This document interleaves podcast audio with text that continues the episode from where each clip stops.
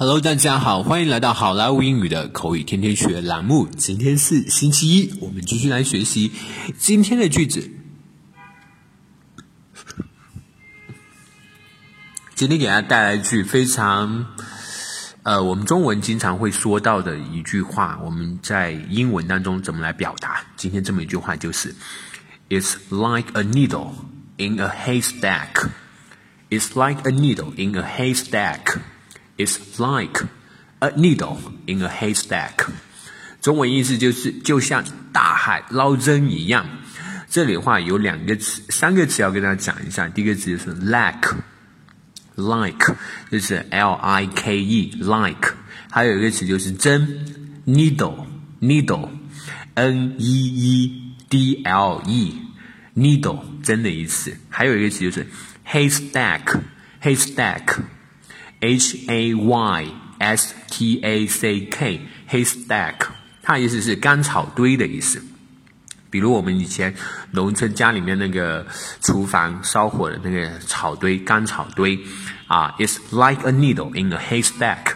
它中文呃字面意思就是啊，它就像是 a needle 一根针 in a haystack 掉在一堆干草堆里面，就是意思就是说，就像大海捞针一样。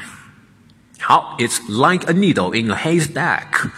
接下来我们来看一个 dialogue。Vic, now Suki is gone. You got find her, whatever she is. Vic，现在 Suki 走了，不管她在哪儿，你都必须把她给我找回来。Mom, it is very hard. It's like a needle in a haystack.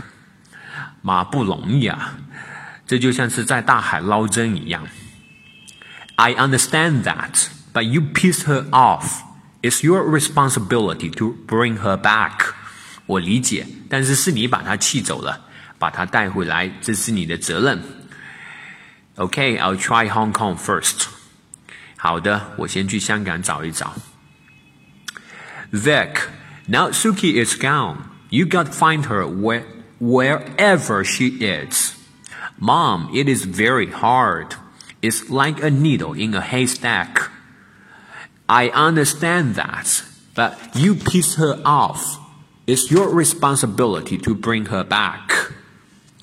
Okay, I'll try Hong Kong first.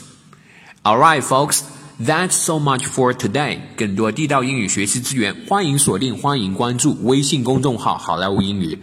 我是你们的主播 Vic，拜托转发一下喽，拜拜。